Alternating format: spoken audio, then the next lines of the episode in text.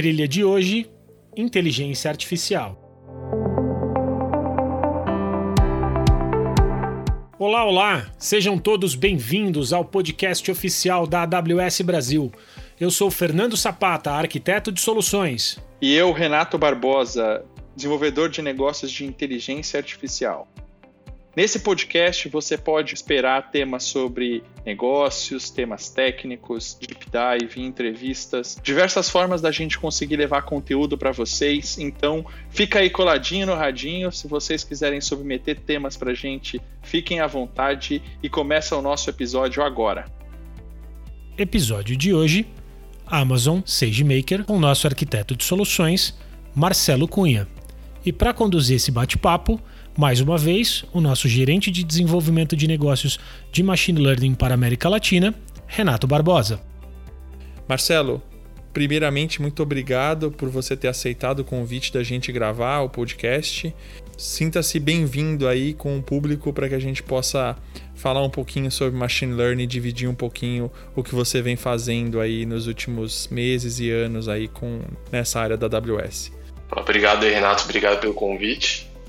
E espero aí poder passar um pouquinho da, do que a gente tem visto, principalmente, né, conversando com os clientes, as demandas e até as tendências do mercado. É isso aí, Marcelo. Muito.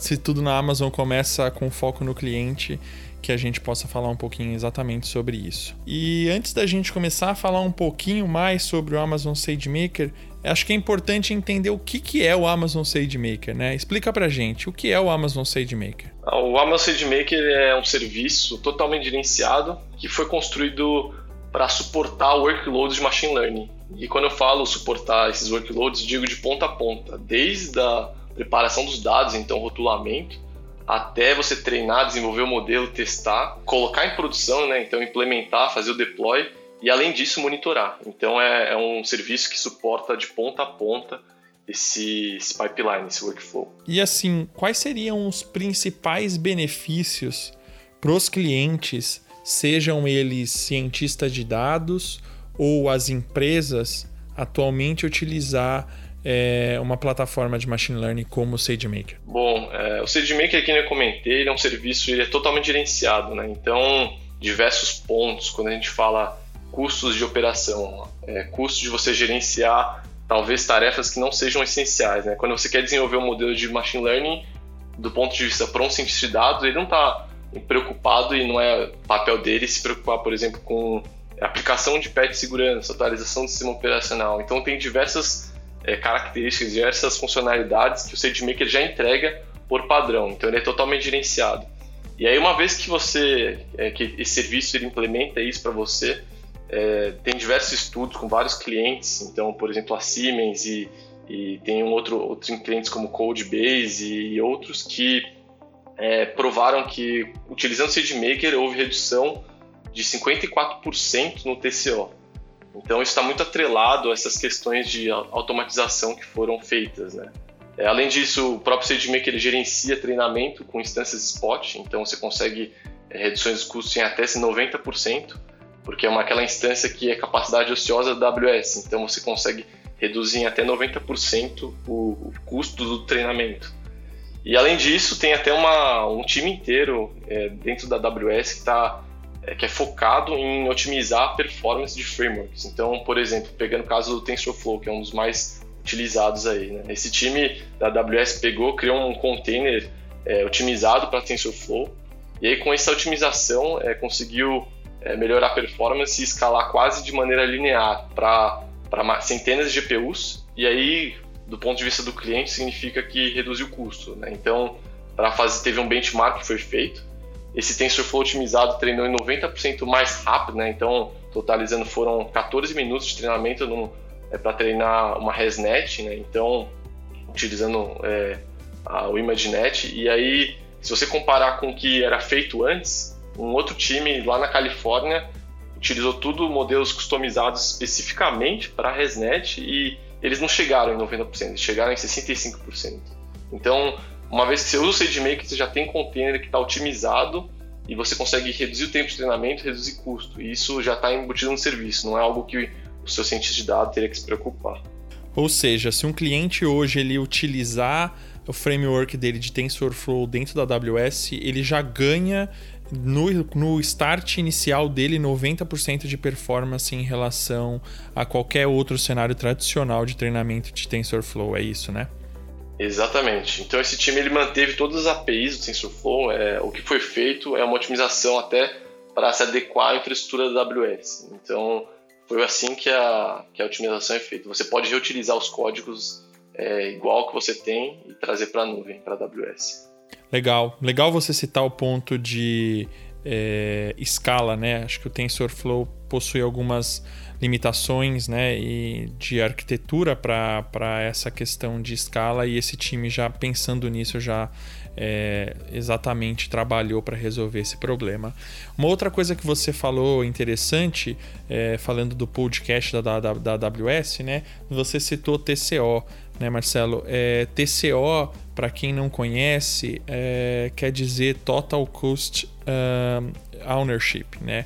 Que é o custo total para você executar alguma coisa, né? Então, quando a gente fala sobre algoritmos de machine learning e também é, nesse caso o SageMaker, a gente não tem só o treinamento do modelo, né? A gente tem infraestrutura, a gente tem operação dessa infraestrutura, segurança, compliance, tudo isso.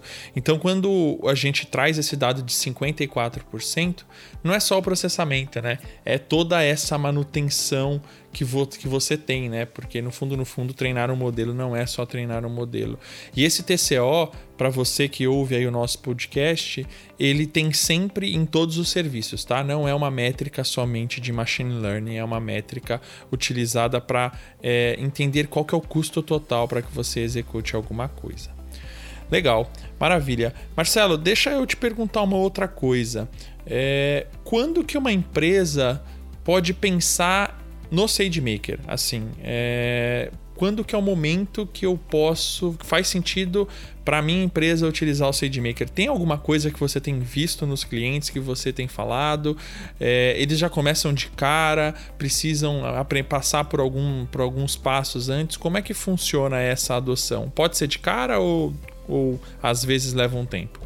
Sim, pode ser de cara, só que o que eu gosto muito de abordar, a gente fala bastante com clientes, e machine learning é algo que é, acho que todo mundo concorda nesse ponto, que é a gente é bombardeado diariamente, todos os lugares que a gente lê, ouve, tá falando machine learning. Né? Então, muitas vezes acontece que a gente conversa com os clientes e eles querem utilizar machine learning, querem desenvolver modelos próprios, só que eles não têm um problema específico. Então, é, se você for até analisar a metodologia CRISP, né, quando a gente fala como que eu estruturo um projeto de dados, um, um projeto de machine learning, é, tudo começa com o entendimento do negócio. Então, primeira coisa, qual que é a pergunta que você quer que seu modelo responda? Se você não tem essa pergunta, não faz sentido você chegar e querer desenvolver um monte de coisa customizada, né? Então, primeiro começar com essa pergunta. Aí, beleza, a gente entendeu essa pergunta e ela faz sentido, é um problema realmente de machine learning. Aí, é, a primeira abordagem que, que eu seguiria, que a gente costuma indicar, é utilizar serviços ali da, da camada superior. Então, serviços de, de inteligência artificial. São aquelas APIs com modelos já pré-treinados. Por que, que acho que é um, é um, ponto que faz sentido nesse, nesse início? Porque muitos problemas já estão é, bem resolvidos. Então, quando a gente pega, por exemplo, visão computacional, é um problema que já foi é, bem resolvido. Então, para que, que você vai querer desenvolver um modelo customizado de visão computacional sendo que você já tem uma API e um time da AWS que já faz isso, que o trabalho dele é servir um, um criar um serviço e operar e sustentar um serviço de visão computacional. Então, eu vou utilizar o Recognition, por exemplo. Então, não faz sentido eu desenvolver um modelo customizado.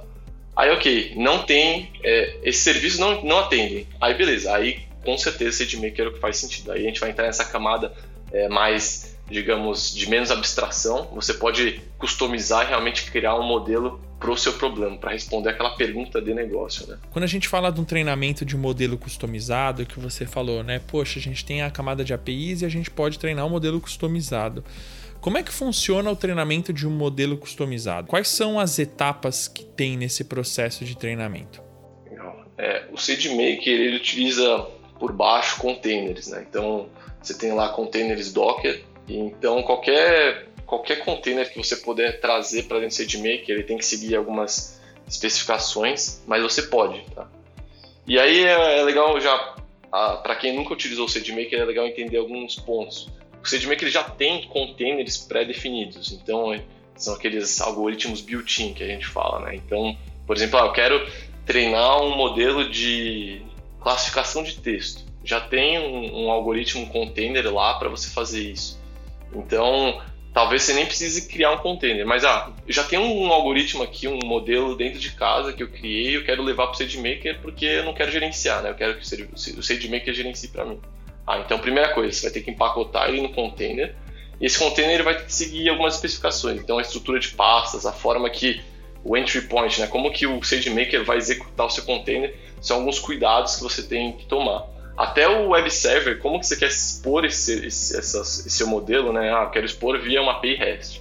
Você pode especificar isso no, no, no seu container e pode trazer isso para o SageMaker. Uh, na etapa de treinamento do meu modelo, uh, eu, tenho a, eu tenho a condição de usar um, um algoritmo próprio, né, meu criado, eu posso utilizar um algoritmo da, da AWS nesses built-in. Imagino que esses built-ins também já sejam otimizados, né? Sejam algoritmos otimizados pela AWS para ter mais performance e menor custo. Isso faz sentido? Exatamente. Então é, é, esse time aí também, eles, a gente gerencia isso e opera isso. Então constantemente novas imagens vão sendo atualizadas e, e o cliente sempre vai ter é, as imagens mais, mais otimizadas, mais modernas, né, digamos. Então, isso é algo que já, já é sustentado e, e gerenciado pela AWS. E aí, se você quiser trazer o container, é obviamente você que vai ter que gerenciar o seu próprio container, mas a vantagem é que você não vai ter que gerenciar a infraestrutura. Então, até falando no TCO de novo, voltando, até aquela parte de segurança, né? É, o próprio SageMaker já tem diversas certificações, então é um serviço já bem consolidado e você não vai ter que gerenciar. Se você quiser, ah, qualquer, é, qualquer container meu aqui que estiver recebendo o tráfego, o fluxo, dado em trânsito tem que estar criptografado, dado é, em repouso tem que estar criptografado. Isso você consegue configurar é, bastante simples, de maneira bastante simples. Bom, maravilha. Então nessa parte de treinamento de modelos, o SageMaker permite, né, que, enfim, eu leve meu algoritmo ou tem esses já otimizados tem toda essa parte de segurança, compliance, etc e tal. E se eu quiser falar sobre melhoria de performance do modelo, né? Então, eu tenho meu dataset, eu coloco lá, é, eu vi que tem uma funcionalidade chamada tuning, né? É, você consegue explicar melhor um pouco o que, como é que funciona esse tuning, uma vez que eu tenho o meu, o meu modelo, tenho o meu uh, o meu container ou um built-in, como é que eu consigo fazer ou como é que o SageMaker me ajuda a ter maior acurácia nos meus modelos com essa parte de tuning? Como é que funciona isso? O SageMaker ele tem essa feature, uma funcionalidade dentro que é HPO, né? Hyperparameter Optimization. Então, é um, essa funcionalidade ela, ela consegue otimizar os hiperparâmetros. Então, em vez de você ficar manualmente testando várias configurações, vários hiperparâmetros diferentes, e aí depois de você treinar, você verificar ah, esse hiperparâmetro aqui reduziu ao máximo o erro, esse outro hiperparâmetro não foi tão bom. Então, em vez de você ficar fazendo isso manualmente, você utiliza esse Hyperparameter Tuning, né? E o SageMaker ele gerencia toda essa orquestração. Então, desde a parte da infraestrutura, então, se você quisesse treinar diversos, um cluster com várias máquinas, cada máquina treinando um modelo com hiperparâmetros diferentes, o SageMaker vai gerenciar cada uma dessas máquinas e você vai pagar só pelo tempo de treinamento de cada uma dessas máquinas. Então tem esse tuning, ele gerencia a infraestrutura desse ponto de vista. Outra coisa que o tuning faz, é, já tem algumas modalidades de otimização. Então você poderia utilizar um, um algoritmo random search, né? então basicamente o tuning ele vai testar randomicamente os hiperparâmetros e aí ele vai no final gerar uma digamos, uma métrica, né? Ah, o erro foi baixo ou o erro não foi tão baixo. E ele vai testando hiperparâmetros de maneira randômica. Só que tem outra maneira que é, tem vários, diversos papers que, que mostram que tende a ter uma performance maior, é utilizar a otimização bayesiana. Então, ao invés de você testar configurações randomicamente, você tenta treinar um modelo. Esse modelo ele usa ele, ele é um otimizador bayesiano, né? Então ele tenta é, maximizar a probabilidade. Então, conforme você vai testando hiperparâmetros diferentes, diferentes, ele vai entendendo, ah, esse, esse conjunto aqui, esse intervalo de hiperparâmetros tende a entregar um melhor resultado. E aí você consegue, com esse tuning, automatizar todo esse processo de escolha. E essa é a vantagem. Em vez de você ficar manualmente, você chama uma API do, do tuning e fala assim, ó, esses são meus intervalos. Eu quero que learning rate seja de 0.01 até 0.3. E aí o, o, o tuning ele vai se virando ali para tentar encontrar melhor learning rate. Pô, cara, legal isso aí, hein? Então, assim, é, em vez do, do cientista de dados ter que ficar treinando várias vezes e escolhendo esses valores na mão, então você tem uma funcionalidade onde ele dispara treinos em paralelo, sequenciais, para que encontre esse número melhor. Faz muito sentido, assim. É, é, isso sem dúvida deve é, reduzir tempo e, e melhorar a performance de modelos de uma forma muito mais rápida e com menos trabalho, né?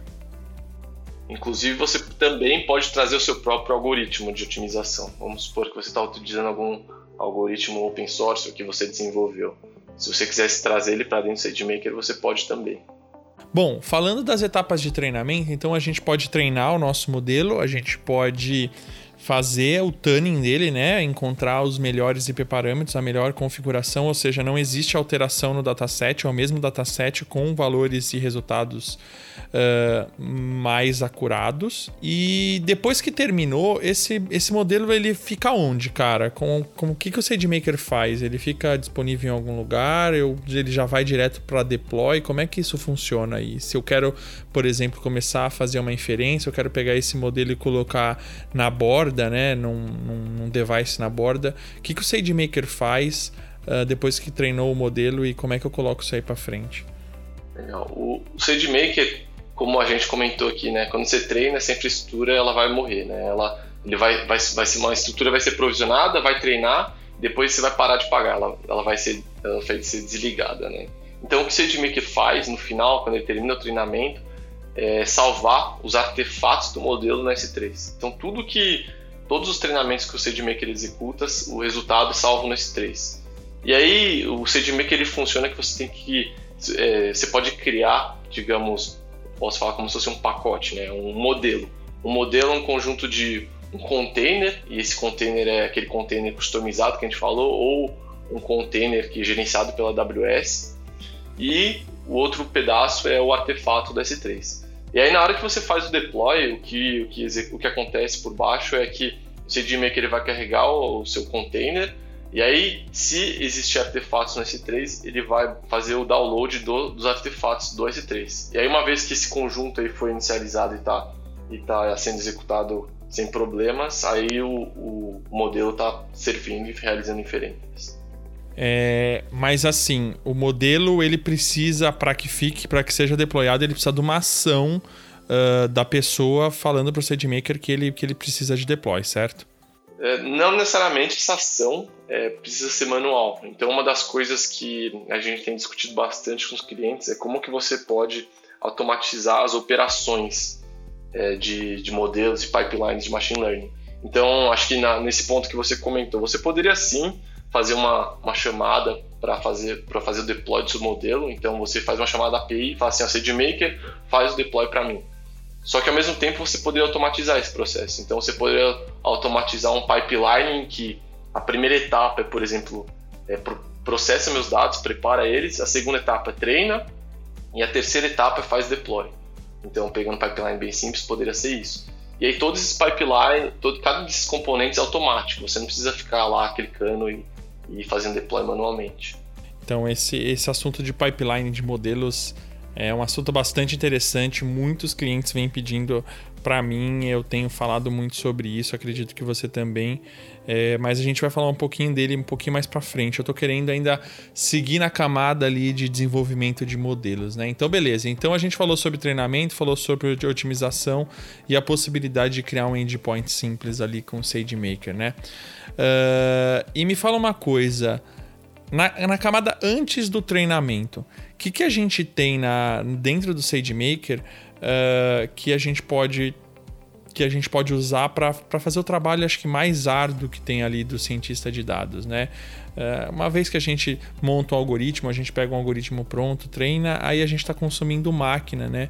Mas acho que o trabalho mais difícil ou o trabalho mais trabalhoso que teria no treinamento de um modelo é preparação de dados, organização do dataset, enfim, mapeamento das suas principais classes e etc e tal que, que o SageMaker tem para ajudar o cientista de dados nisso, né? Muita gente utiliza notebooks e tal para fazer isso. O SageMaker tem alguma coisa que ajuda o cientista de dados nisso?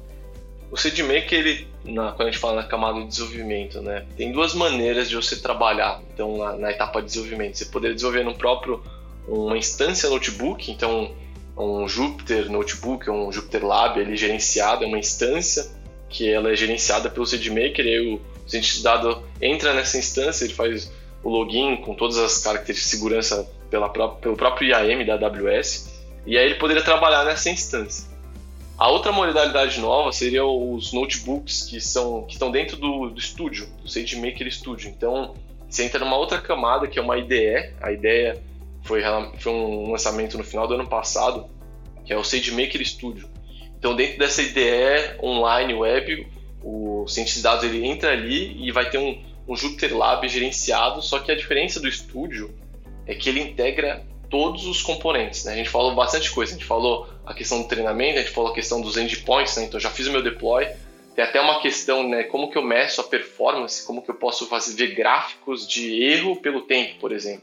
Ah, meu erro está diminuindo conforme meu modelo treina, ou meu erro não está diminuindo, ou seja, estagnei como que eu posso ver isso? Né? No, no, no, estúdio, eu consigo, em uma única interface, analisar tudo isso junto. Então, se você for analisar, se, você for, se vocês puderem até entrar no site da AWS, vocês vão ver que o estúdio ele é mostrado como se fosse uma camada em cima de todos os outros componentes. É para mostrar exatamente isso, é uma abstração e é uma, é uma ideia que integra cada uma dessas funcionalidades do SageMaker. Então tem essas duas formas, é o instância, notebook ou SageMaker Studio. É, quando você falou sobre essa questão do estúdio e de você avaliar o modelo, é, diversos clientes falam sobre quando você traz um treinamento distribuído, né? É, então a gente está, por exemplo, fazendo um treinamento de um dataset em 2 ou 10 ou 30 servidores, né? É, sei lá, com combinadas 80 GPUs, 90 GPUs ali, né? Um desafio que você tem nesse cenário é como é que você faz a integração dos logs do treinamento desse modelo e como é que você vê a evolução desse treinamento. Então, dentro do estúdio, o, o, o DS, o Data Science, ele já tem a possibilidade de visualizar a consolidação desses dados de treinamento distribuído já na, já no, no na tela dele, então. Exatamente. Inclusive esse componente que você comentou, que está integrado no estúdio, se chama SageMaker Debugger. Né? Então, o que o debugger faz é, é você é simplificar essa inspeção. Então, você consegue salvar os tensores. Vamos supor que a gente acabou de disparar um, um job de treinamento. Quando eu estou com o debugger habilitado, a gente vai salvando todos os tensores, todos os estados intermediários, conforme o nosso modelo está treinando. Então a gente poderia, que nem você comentou, vamos supor que a gente está treinando em várias máquinas distintas, né? Como a gente está salvando todos os tensores nessas várias máquinas, e a gente está consolidando esses tensores no S3, né, que é exatamente isso que o debugger faz, a gente pode processar e ver o que está acontecendo. Então a gente faz um, um debug do nosso modelo. Quando a gente está falando de debug nesse, nesse contexto de machine learning, não necessariamente é você está recebendo mensagem de erro e você tem que tentar entender. Debug, nesse sentido de machine learning, é, poderia ser algo muito mais sentido, ah, por que, que o meu modelo não está tendo a performance? Então, quando a gente treina, por exemplo, uma, uma rede neural recorrente, um dos problemas muito comuns é ter vanishing gradient, né? Então, o nosso, nosso modelo parou de treinar, as derivadas estão sendo é, muito próximo de zero, se não zero. Então, meu modelo parou de, parou de aprender, né? É, como, como que eu vejo que meu modelo parou de aprender? Como que eu vejo que está tendo esse problema de vanishing gradient? O debugger. O debugger já tem regras. Uma vez que essa regra for disparada, então é, já tem, quando você, você habilita o debugger, já tem uma lista de várias regras prontas. Eu simplesmente colocaria, ah, habilite para mim Vanishing Range, a regra, e se, e se isso acontecer, o debugger já dispara um alerta e aí eu já consigo rapidamente debugar, entender por que, que meu, minha, meu modelo não está aprendendo é, ou por que, que ele está prevendo coisas que não fazem muito sentido. Então, aí entra até num outro, uma outra vertente aqui, que era a parte de explicabilidade dos modelos, né? Então, tem diversas técnicas, né? Uma delas é usar os Shapley velhos e o debugger já tem isso implementado para você. Você consegue ver quais são as features que são mais importantes. De novo, né? O debugger é para entender por que, que o modelo está se comportando né, daquela forma. Então, tudo isso já está integrado. E aí, quando você utiliza o Studio com debugger, que nem você comentou, Renato, é, lá numa mesma interface você consegue ver esses alertas, consegue ver quais são as issues, né, os problemas que estão aparecendo durante o treinamento, e aí isso acelera bastante o desenvolvimento. É, acho que além disso também, né, uma vez que você consegue ver que o modelo não está performando daquele jeito, acho que a coisa acho que mais simples é você parar o treinamento e não gastar aquela computação, né? Perfeito. Porque quando a gente para aquilo ali, é, sei lá, em 5 minutos de treinamento, o treinamento levaria duas horas, em 5 minutos a gente consegue perceber e já parar. Além da gente poupar uma hora e meia de, de, de desenvolvimento, que vai ser mais rápido, a gente também poupa uma hora e meia de custo, né, cara? Que acho que isso é, é bastante relevante, né? Exatamente. Você poder até automatizar. Você vê que o modelo não está diminuindo o erro, dá um stop automático, né? Porque o debugger vai disparar um alerta, né? E aí esse alerta a gente poderia para esse treinamento porque a gente está jogando dinheiro fora, né? Então é isso aí, aí de novo entra na parte de operações, né? Outras coisas que poderiam ser automatizadas. Esse esse SageMaker Studio, cara, ele, ele parece ser algo é, bem interessante para um, um, um cientista de dados, né? Acho que, pelo que eu me lembro, a gente não tinha nada assim muito integrado, né? Com tantas funcionalidades voltado ao cientista de dados. Né? Achei muito interessante. E me fala uma coisa, eu vi um cara chamado é, Ground Truth e eu já usei, né, ele algumas vezes para a parte de, de labeling. Cara, você conseguir explicar um pouquinho mais para o pessoal o Ground Truth e como ele pode ser útil para resolver problemas de dataset? O Ground Truth ele entra naquela camada é, pré, a gente está preparando os dados, né? a gente não chegou a treinar ainda, então a gente quer preparar. E aí quando a gente fala, a gente conversa com vários clientes, é, muitas vezes eles têm eles até têm skills, eles têm dados, só que o dado não está rotulado. Então, imagina um cenário que o, um cliente ele tem é, 10 terabytes de, de, imagens, só que nenhuma dessas imagens está rotulada e ele queria criar um modelo para auto, automaticamente classificar aquelas imagens. É, não tem jeito, né? Você, seria, você precisaria de alguma forma rotular para poder treinar esse modelo. E aí o Ground Truth entra para ajudar nesse problema. Então, é, seria uma plataforma que você consegue colocar tanto é, rotuladores humanos da sua própria empresa, quanto rotuladores humanos de qualquer parte do mundo. Então, tem diversos parceiros da AWS que, inclusive, emprestam esse serviço. E aí, uma vez que você é, é, registra esses rotuladores na sua plataforma, eles podem acessar o seu dataset. E aí, eles podem rotular aquilo seguindo as suas instruções. E aí que, que entra a parte interessante, né? O Ground Truth, se você for analisar a fundo, também tem outros casos de, de redução de TCO. E aí, quando você olha o Ground Truth, é, a gente consegue até redução de 70% no custo de rotulamento. Por que, que a gente consegue 70%? Porque a partir do momento que você tem uma, uma amostra relativamente grande, rotulada, o próprio Ground Truth consegue rotular mais dados. Então imagina aquele caso dos, dos 10, 10 terabytes que eu acabei de falar. Vamos supor que a gente rotulou ali com seres humanos é 1 terabyte, 2 terabytes. A gente poderia automatizar o rotulamento dos, 8, dos outros 8 terabytes que faltou. Então, é, por baixo, o Ground Truth ele usa um, um, uma técnica de aprendizado ativo, né, Active Learning. Então, ele consegue automaticamente rotular e o que ele rotulou, ele, ele dá um score de quão confiante que aquele rótulo está correto. Se ele estiver muito confiante, então, ok, deixa aquele dataset rotulado. Se ele não está muito confiante, então ele rotulou, mas ele não sabe se está certo. O que você poderia fazer é colocar um ser humano e manda o ser humano revisar o trabalho do ground truth. Então você consegue automatizar rotulamento e reduzir custo em até 70%. Ou seja, a gente consegue, a partir de um dataset, rotular, fazer o labeling dele de talvez 10, 20%, e se o algoritmo, se o próprio uh, algoritmo do Ground Truth se sentir confiante o suficiente, a máquina passa a rotular o resto dos dados. Isso é sensacional, né? Sensacional. Maravilha. Cara, deixa eu te perguntar uma coisa. É... Beleza, então a gente falou sobre rotulamento, a gente falou sobre é, o playground ali do DS, que seria toda a parte do Jupyter Notebook ou do, do Studio, né?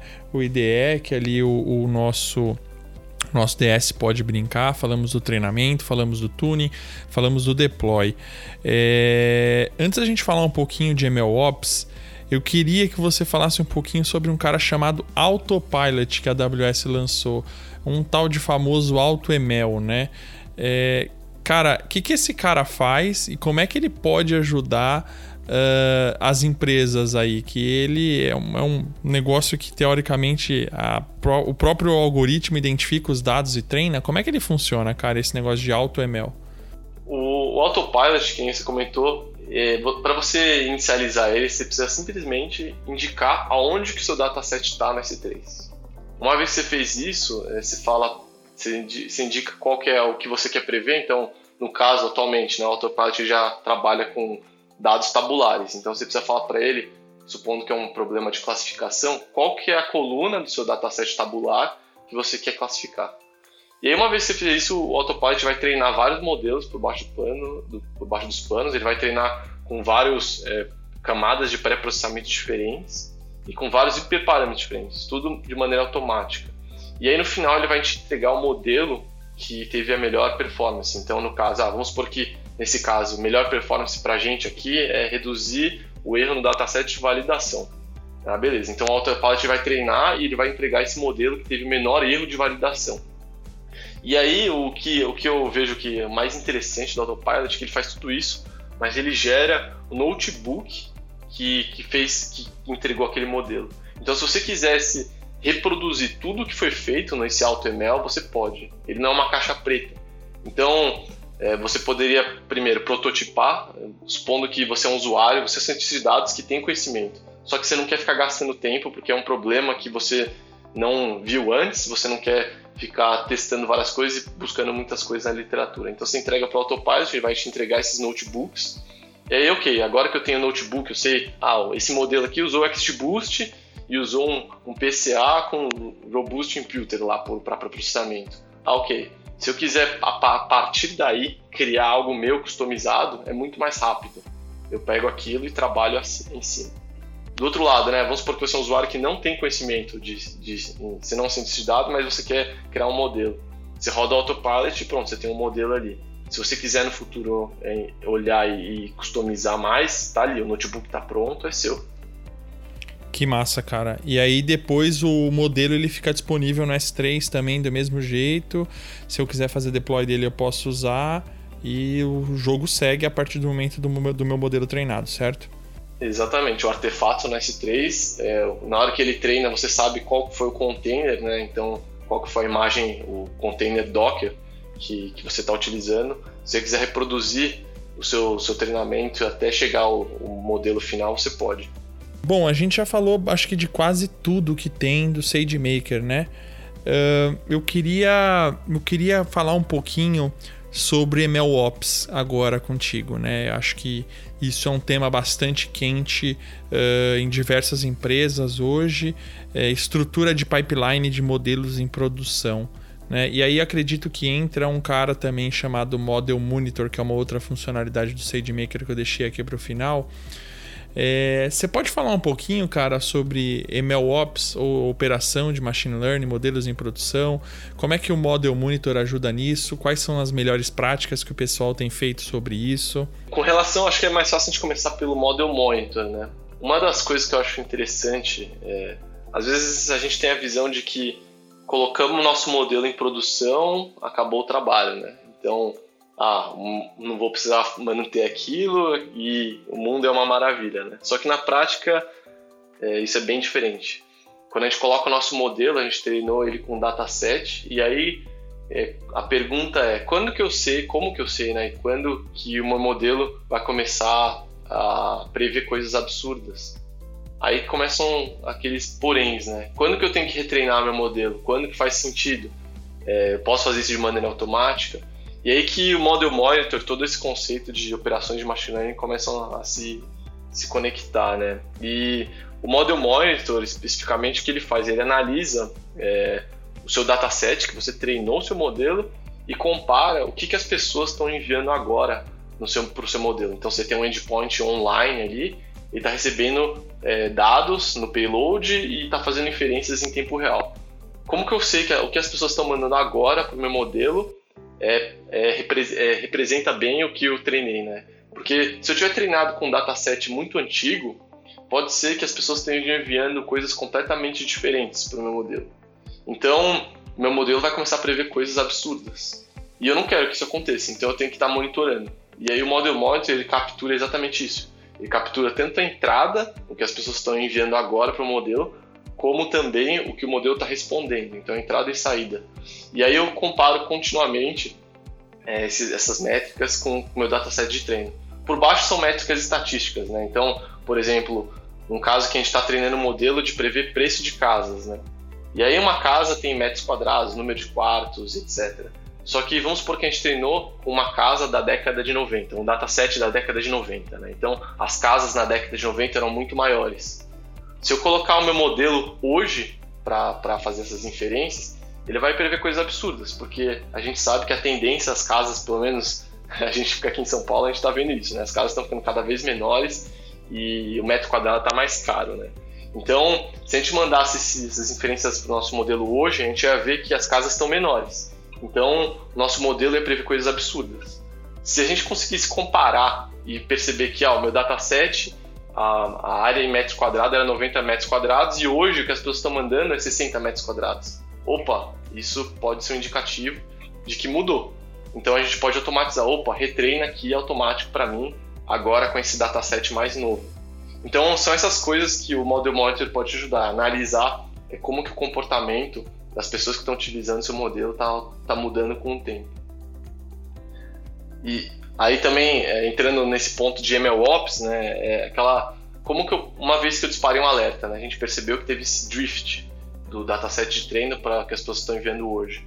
Eu poderia disparar uma, uma API de retreinar. Então, no nosso pipeline, eu poderia ter um pipeline de treinamento e um pipeline de deploy.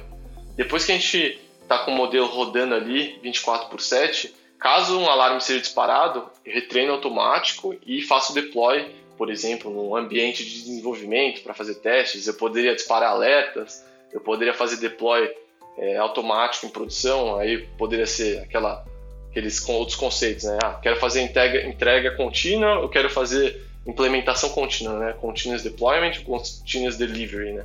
Ah, eu quero botar ser humano para ficar aprovando no meio ou não? E aí que entram, é, acho que isso é algo, a gente, a primeira vez que a gente está vendo machine learning com uma escala tão grande, né? Então, quando a gente fala de MLOps, é um tema que é bastante emergente, tem muitas é, práticas, né? Várias, cada empresa faz de uma maneira diferente, só que como por ser um tema muito novo, é, é algo que, que a gente está explorando bastante e ninguém chegou numa resposta é, que resolve todos os problemas, né? É algo que a gente está iterando continuamente. Legal, legal. Maravilha. É... Bom, sucesso, cara. Eu entendi que basicamente o SageMaker ele consegue é, ser como um, um pecinhas de Lego, né? Como a gente fala aqui na AWS se eu quiser montar o meu, o meu modelo ou a minha plataforma e utilizar as melhores funcionalidades de cada parte, é, para mim tá muito simples, né? Se para mim for útil é, levar o meu container para o SageMaker, eu consigo levar meu container. Se para mim se for útil usar só a parte de treinamento e não usar a parte de labeling, por exemplo, com Ground Truth, e fazer internamente eu consigo. Se eu quiser só fazer a parte de deploy, eu consigo. É, então, assim, basta com que o cliente enxergue qual que é a, a melhor a, melhor adaptação e integração com as, com as tuas ferramentas hoje e começar a utilizar. Eu acho que é, não tem nenhuma não tem nenhuma ferramenta dessa que a gente necessariamente precise usar uma com as outras, né? Pelo que eu entendi, são inúmeros pedacinhos e partes diferentes que, obviamente, compõem o todo. Se eu quiser usar tudo, desde o Ground Truth, o Jupyter Notebook ou meu ou meu estúdio, né? E treinar com os algoritmos built-in, fazer o deploy e tudo mais com a AWS eu posso fazer, mas pelo que eu entendi, cada um desses pedacinhos eles são individuais, né? O cliente ele pode optar pelo que mais faz sentido para ele e começar a utilizar. É, como é que você tem visto isso? As pessoas elas utilizam o SageMaker como um todo, elas usam partes. O que, que você sente assim no dia a dia falando com os clientes? Eu acho que vai muito no que você comentou, Renato. Como são vários componentes e como todos, é, como os serviços da AWS são chamados de API, né? então cada cliente usa a funcionalidade que faz sentido. Por exemplo, se eu já tenho meu dataset rotulado, não tem por que utilizar o ground truth, meu dataset já está pronto. Se eu já tenho, digamos, um, um, uma forma de desenvolvimento interno, já utilizo frameworks, seja open source ou até um framework interno da empresa. Eu poderia empacotar isso no container e usar só para fazer deploy no SageMaker. Então eu desenvolvo tudo dentro de casa e só coloco o endpoint é, gerenciado no SageMaker. Então cada componente você usa, se você quiser usar todos, você pode usar, se você não quiser usar é, um ou dois também, não tem problema nenhum. Então acho que vai muito na linha do que realmente você precisa. E outro ponto é as formas de integrar, né? São APIs. Então, se você for ver o próprio SageMaker, você poder integrar falando aí na parte de operações e pipelines, é poder integrar o SageMaker com Step Functions. Então, eu crio uma máquina de estados, o Step Functions tem até um, um SDK aí relativamente novo para Data Science. Então, você cria um pipeline lá de máquinas de estado que automatiza aquele retreinamento que eu falei, que automatiza o deploy. Ah, não, quero, eu já, a gente já utiliza um Airflow aqui dentro de casa. Ah, então, ok, vamos usar o Airflow com o SageMaker, é possível.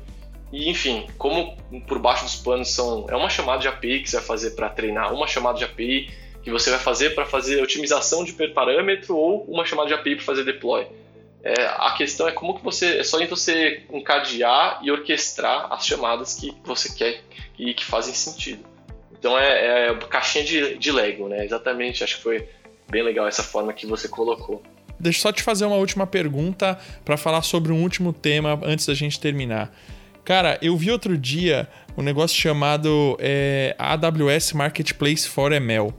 E eu achei muito legal, cara. Assim, eu tava trabalhando num projeto sobre modelo de classificação de lixo.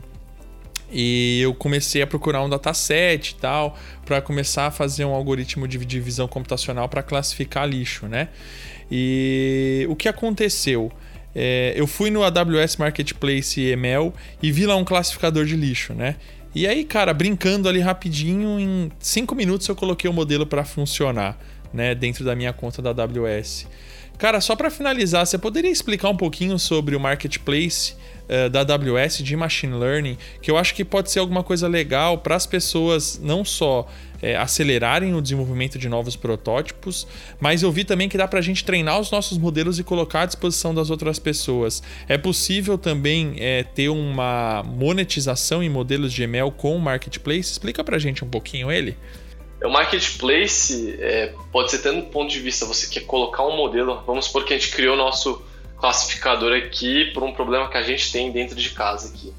Se a gente quiser expor isso e monetizar, você, você coloca o seu modelo no marketplace e você, pelo próprio SageMaker, você consegue vender. Então, se você for entrar até na console do SageMaker da AWS, você vai ver lá que já tem o um marketplace embutido ali. Se você quiser fazer deploy dos modelos de parceiro que parceiros da AWS desenvolveram, só clicar e pronto, está implementado ali. Então, se você quiser vender o seu modelo, você vai ganhar dessa forma monetizado. Você, como marketplace, você expõe e você coloca o, a precificação que você acha que faz sentido. E até um outro ponto que, que, você acabou nem mencionando, que é legal de colocar aqui também, é a parte dataset. O marketplace tem até datasets. Então eu tenho alguns casos de cliente que já tinha um dataset dentro de casa, esse dataset estava pronto, só que é, eles começaram a tentar treinar o modelo, não conseguiram atingir a performance tão legal como eles gostariam. Então eles começaram a buscar formas de enriquecer o dataset. E aí o que eles fizeram foi exatamente isso. Eles encontraram um dataset lá no marketplace e aí eles juntaram o dataset do marketplace que um parceiro estava expondo com o dataset deles. Então, no marketplace você pode vender e comprar modelos e vender e comprar é, datasets também. Essa parte de dataset eu confesso que é, para mim eu não sabia não. Que massa, então é possível trabalhar com datasets também. Sucesso, meu. Maravilha. É, Marcelo, eu queria agradecer a tua participação no nosso podcast. Uh, só antes de terminar, eu queria falar para o pessoal: quem quiser saber mais informações sobre TCO, da adoção uh, do SageMaker como plataforma padrão, né, e como as empresas atingiram esse, essa redução de 54% uh, na plataforma de Machine Learning, junto do nosso podcast vai ter o link uh, para um recurso que a gente tem na página em português, que é todo o estudo que essas empresas fizeram sobre eh, essa redução de custo com o SageMaker. Então acessa lá, vocês vão, vão ver todos os detalhes e tudo mais, tá? A gente também tem algumas palestras públicas do Reinvente dentro do, do, do, nosso canal no YouTube, então busque sobre o SageMaker lá, vocês vão conseguir ter mais detalhes. E Marcelo, para terminar, eu queria mais uma vez agradecer você, o teu tempo. E, pô, cara, achei que foi muito legal esse bate-papo, muito esclarecedor, aprendi pra caramba contigo. E espero que você, cara, continue aí cada vez mais ajudando a gente, os nossos clientes, uh, todos os dias aí nessa área de ML, que é uma jornada que tá só começando, né? Tá todo mundo no comecinho. Bom, obrigado, obrigado aí, pessoal. Obrigado, Renato, aí, pelo, pelo convite. É, se quiser me chamar de novo aí, estarei aberta a nova. Posso participar de novo aqui para aprofundar algum tema mais específico. Espero aí para todo mundo que está ouvindo também espero ter ajudado com algum com alguma questão. É, até feedbacks, coisas que vocês gostariam de temas, alguma coisa do SageMaker que a gente não entrou tão a fundo aqui, fiquem à vontade para enviar para a gente. A gente cria um novo episódio aí aprofundando nesse tópico. É isso aí. Marcelão, obrigado e um abraço. Abraço, Renato. Obrigado aí, tchau, tchau.